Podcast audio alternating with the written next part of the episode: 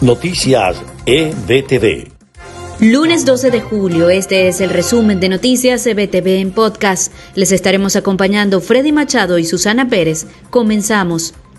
Una nueva ola represiva inició el régimen contra las fuerzas democráticas. Este lunes fue detenido el diputado de la legítima Asamblea Nacional, Freddy Guevara, mientras, en paralelo, cuerpos de seguridad hostigaron en su residencia al presidente encargado Juan Guaidó.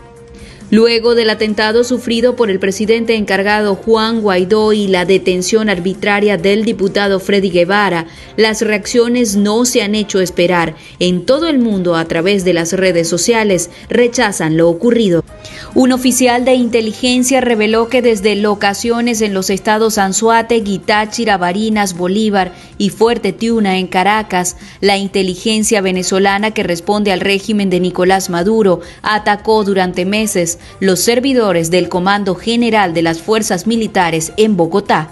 Los arzobispos y obispos de Venezuela emitieron este lunes una exhortación pastoral en la que consideran que las elecciones regionales son una oportunidad.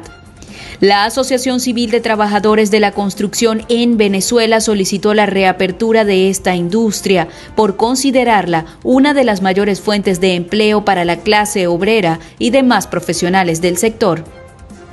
La variante Delta del coronavirus detectada primero en la India y mucho más contagiosa que versiones anteriores del virus está presente en al menos 104 países y pronto se convertirá en la dominante a nivel mundial, según advirtió este lunes la Organización Mundial de la Salud. Y en de Estados Unidos, el presidente de Estados Unidos, Joe Biden, instó este lunes al gobierno comunista de Cuba a escuchar a los manifestantes y abstenerse de la violencia en sus intentos de silenciar la voz del pueblo de Cuba. La vicegobernadora del estado de Florida, Janet Núñez, reafirmó que siguen de cerca la situación que ocurre en Cuba y su posible impacto en la entidad. Aseguró que están del lado de la libertad y dan todo su apoyo al pueblo que decidió protestar. La alcaldesa de Miami-Dade, Daniela Levin ofreció el balance de las labores de búsqueda en Surfside. La cifra se elevó a 94 personas fallecidas. También expresó su apoyo a la comunidad cubana en el exilio.